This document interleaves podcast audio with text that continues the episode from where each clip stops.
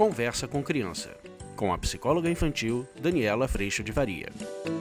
Olá! Hoje a gente vai falar sobre as expectativas. Será que nossos filhos tinham que ser de uma forma ou de outra do que realmente são? Eu sou a Daniela Freixo de Faria, psicóloga infantil.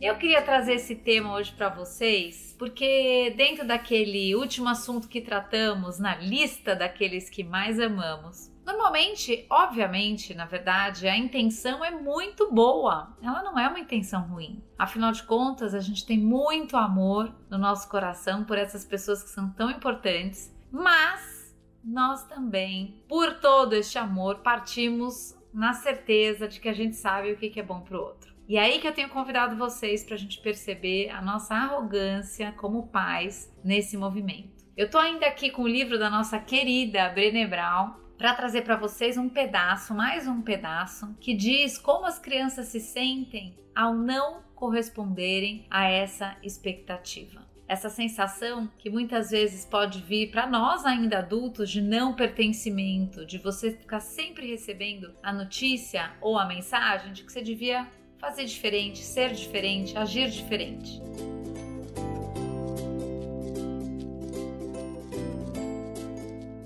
No levantamento da pesquisa da Brené Brown, do livro aqui A Coragem de Ser Imperfeito, ela fala com algumas crianças do fundamental, do ensino fundamental, que dizem o seguinte: não se sentir aceito no colégio é realmente muito difícil. Mas não é nada comparado ao que sentimos quando não somos aceitos em casa. Quando perguntei aos estudantes o que essa resposta significava, eles usaram os seguintes exemplos: não atender às expectativas dos pais, não ser descolado ou popular quanto seus pais gostariam que fosse, não ser tão inteligente quanto os pais, não ser bom nas mesmas coisas que seus pais são ou foram, deixar os pais envergonhados por não ter muitos amigos ou por não ser um atleta, seus pais não gostarem de quem você é ou do que você gosta de fazer, sentir que os pais não se importam com o que acontece na sua vida. Se quisermos estimular a autovalorização em nossos filhos, precisamos fazer com que eles saibam que são aceitos pela família e que esse sentimento é incondicional. O que faz disso um grande desafio é que nós mesmos, adultos, lutamos por essa sensação de aceitação. Saber que somos parte de alguma coisa, não apesar das nossas vulnerabilidades, mas por causa delas. Não podemos dar aos filhos o que não temos, o que significa que precisamos trabalhar para desenvolver a percepção de aceitação junto com eles.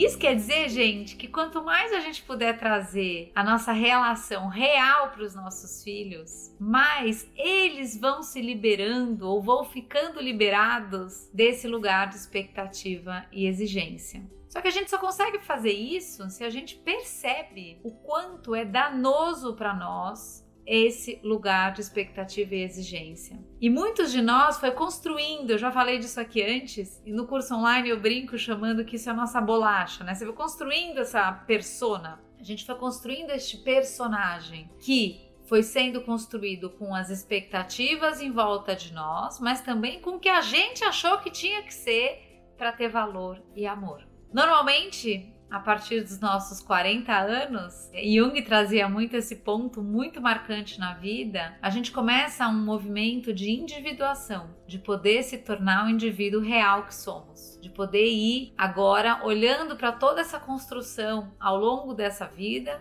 por volta dos nossos 40 anos, e a gente começar a fazer essa grande peneira no que realmente nos faz sentido e no que realmente não faz mais.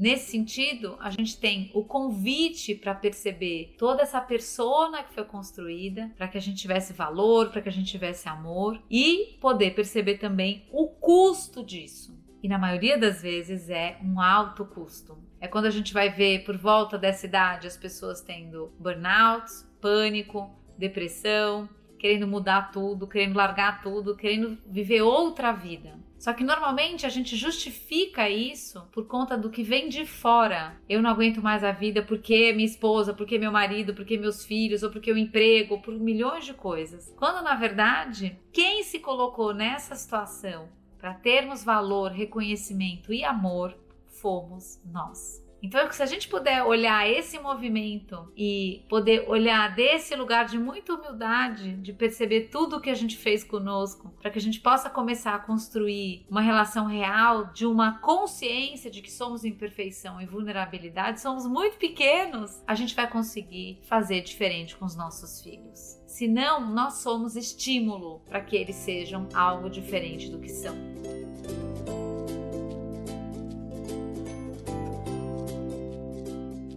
Alguns de vocês podem me perguntar agora, mas Dani, e como é que fica o melhor possível nessa história toda? O melhor possível está lá. Dentro de toda a imperfeição que somos, o que podemos entregar sempre é o nosso melhor possível. Mas às vezes a gente confunde, e eu vou falar sobre isso no próximo vídeo. Como é que a gente pode fazer o melhor possível se a gente ainda está embolando ele com o ideal de perfeição?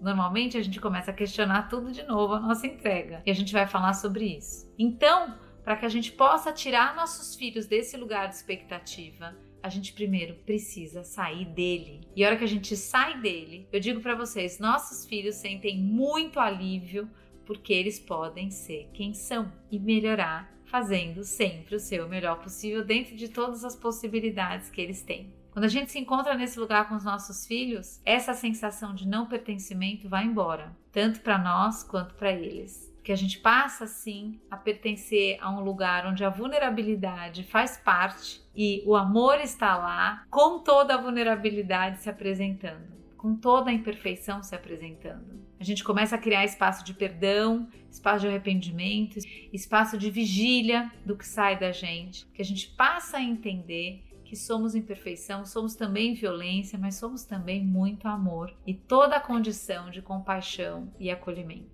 A gente só consegue isso porque a gente percebe esse lugar dentro da gente. E no acolhimento a gente passa a ter outra relação dentro da nossa família. E é para isso que eu adoraria que você pudesse sentir esse convite.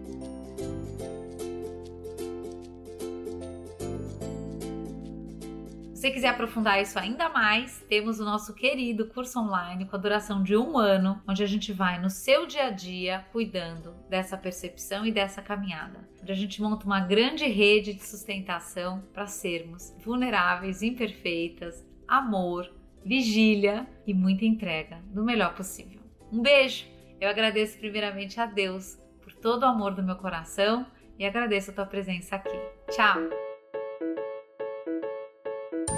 Você acabou de ouvir Conversa com Criança, com a psicóloga infantil Daniela Freixo de Faria. Mande seu e-mail para conversa@danielafaria.com.br.